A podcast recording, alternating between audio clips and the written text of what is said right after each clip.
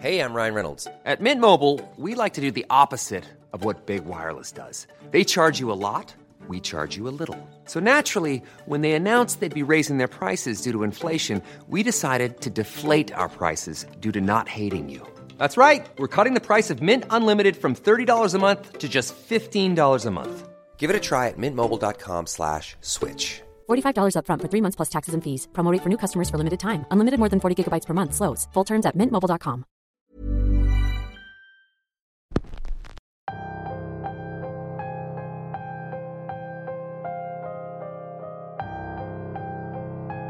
En todos lados existen leyendas muy particulares. Leyendas que terminan siendo tan oscuras que la gente prefiere mantener en secreto. Tradiciones que la gente atesora para bien o para mal, pues son prácticas que forman parte de su vida. Bienvenidos una semana más a Radio Macabra, su programa favorito de la noche. En esta ocasión, les traemos una historia basada en una leyenda que nos envía un fiel seguidor del canal y que nos sirvió para darles a ustedes este último episodio del año. La historia de hoy se titula La bestia de fin de año y es traída para ustedes solo aquí, en Radio Macabra. Éxitos que te matarán de miedo. Es momento de encerrarse bien y estar al pendiente de la radio, porque nosotros estamos a punto de comenzar. Cuando estaba recién salido de la universidad, conseguí un trabajo gracias al padre de un amigo mío. Él era alcalde en un municipio pequeño. Yo había estudiado ingeniería civil y pues me ofrecieron el trabajo en el departamento de obras de aquel municipio. La ciudad principal no tenía más de 15.000 habitantes. Todos se conocían con todos y parecían tener una especie de hermandad entre ellos. Era una sociedad muy unida, la principal actividad de la ciudad giraba en torno a un viejo ingenio de caña. Eso hacía que tuvieran un hospital, un banco e incluso una estación de radio con frecuencia muy corta, cuando mucho se podía escuchar a un par de pueblos a la redonda. En esa estación tenían una especie de tradición o juego.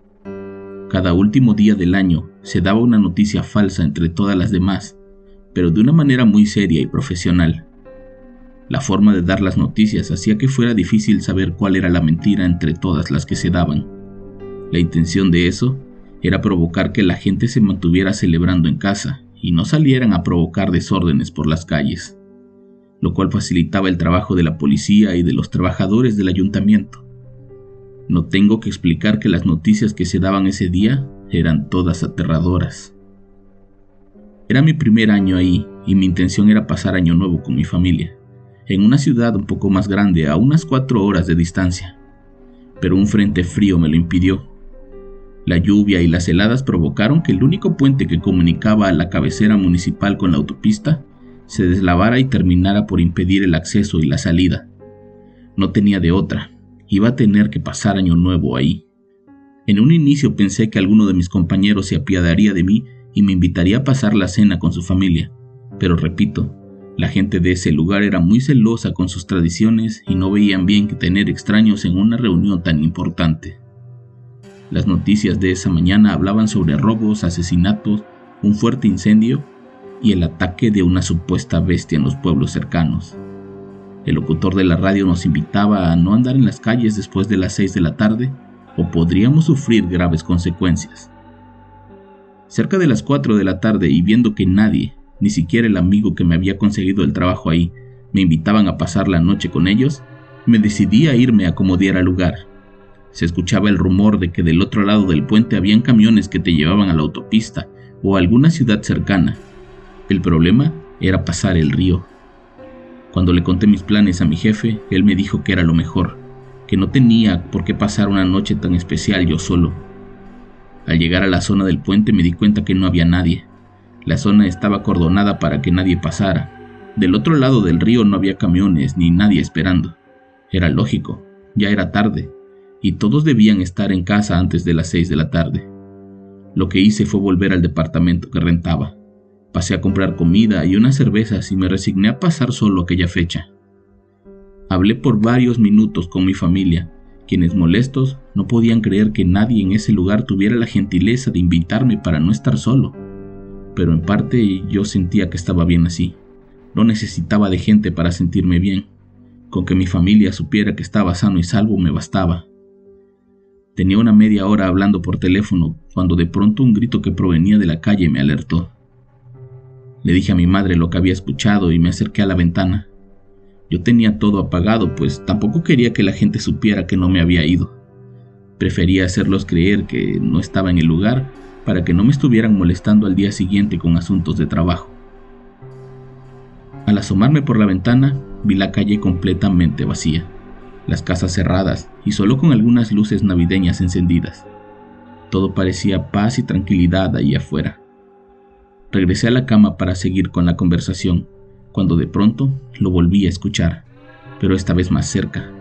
No pude más le dije a mi madre que le llamaría más tarde, pero que tenía que ver algo de urgencia en el ayuntamiento.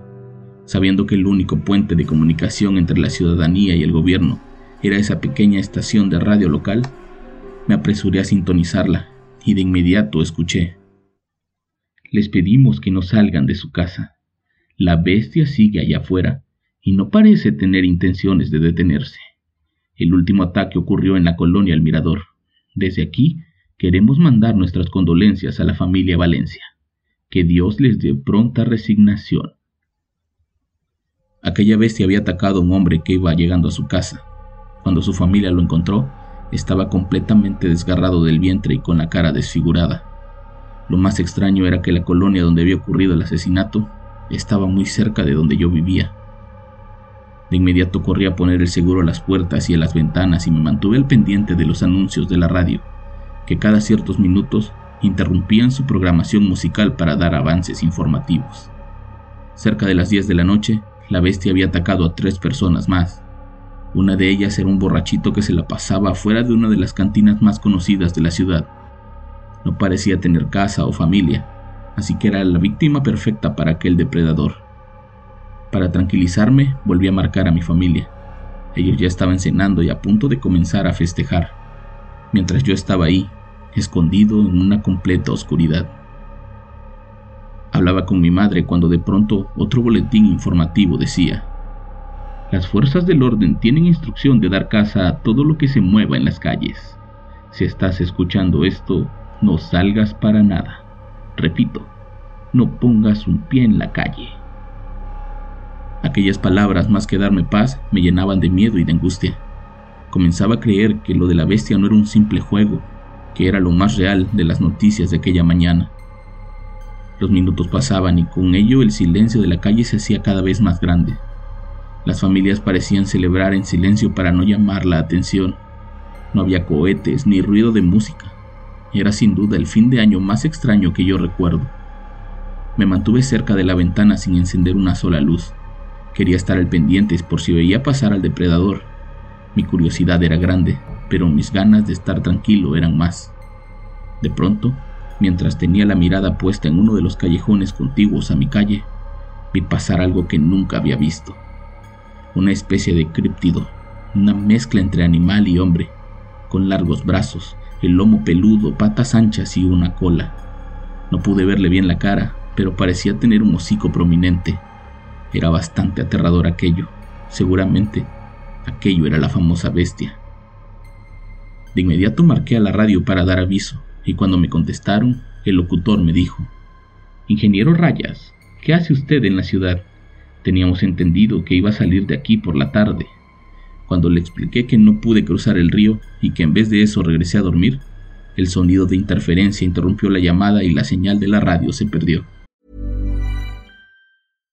If you're looking for plump lips that last, you need to know about Juvederm lip fillers. With Juvederm Volbella XC and Juvederm Ultra XC, your lip look, whether it's subtle or bold, can last up to one full year with optimal treatment and no additional maintenance. Find a licensed specialist and see if it's right for you at Juvederm.com today. That's J U V E D E R M.com. Add fullness to lips in adults over 21 with Juvederm Volbella XC or Juvederm Ultra XC. Do not use if you have severe allergies or a history of severe allergic reactions, or if you're allergic to lidocaine or the proteins used in Juvederm. Tell your doctor if you have a history of scarring or taking medicines that decrease the body's immune response or that can prolong bleeding. Common side effects include injection site redness, swelling, pain, tenderness, firmness, lumps, bumps, bruising, discoloration, or itching. As with all fillers, there's a rare risk of unintentional injection into a blood vessel, which can cause vision abnormalities,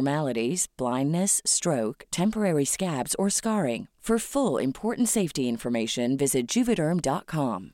Hey, I'm Ryan Reynolds. At Mint Mobile, we like to do the opposite of what Big Wireless does. They charge you a lot, we charge you a little. So naturally, when they announced they'd be raising their prices due to inflation, we decided to deflate our prices due to not hating you.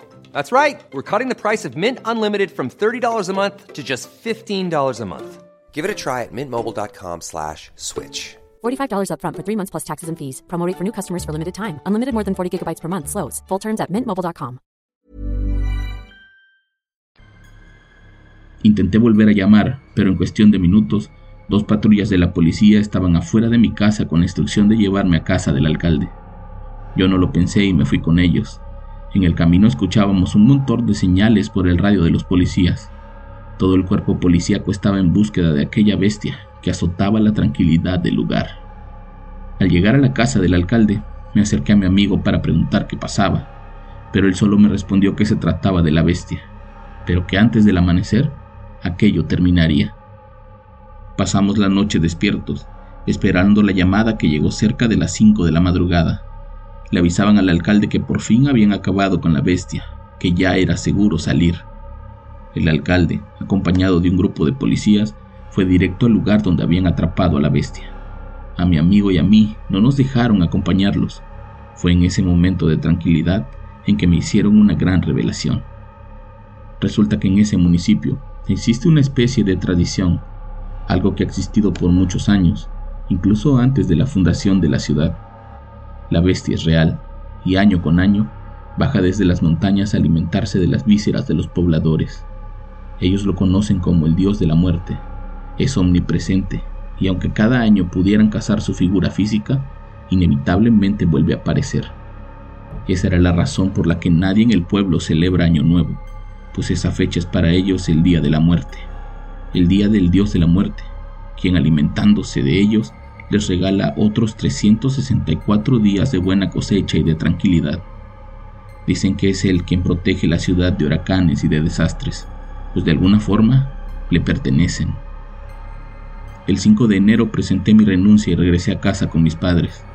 Solo una vez regresé a ese lugar y fue para asistir al entierro del padre de mi amigo, el exalcalde del municipio. La fecha de su entierro fue justamente un día primero de enero, siendo la fecha de su trágica muerte el 31 de diciembre de 2012, a manos de lo que ellos llaman la bestia.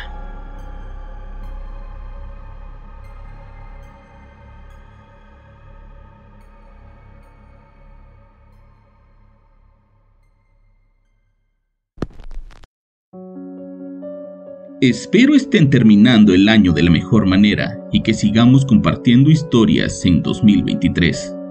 Yo los espero el próximo año con más historias y con más Radio Macabra. Éxitos que te matarán de miedo. Buenas noches.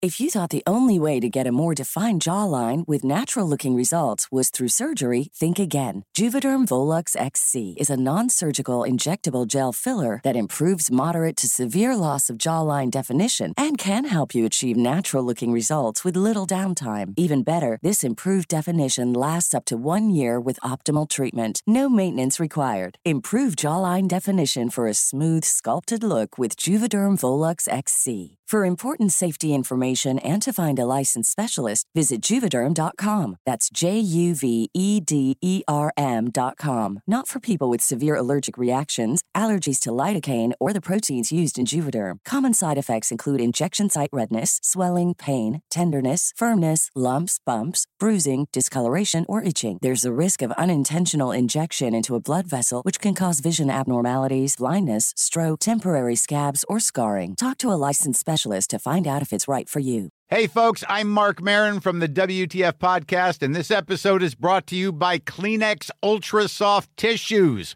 your ally to help tackle your allergy symptoms this season. I love the change of seasons, but nobody loves pollen and all those other things floating in the air that make you sneeze during this nice weather. Kleenex Ultra Soft Tissues are hypoallergenic and allergist approved, so fight back against watery eyes and runny noses without worrying about irritating your skin. For this allergy season, grab Kleenex and face allergies head on.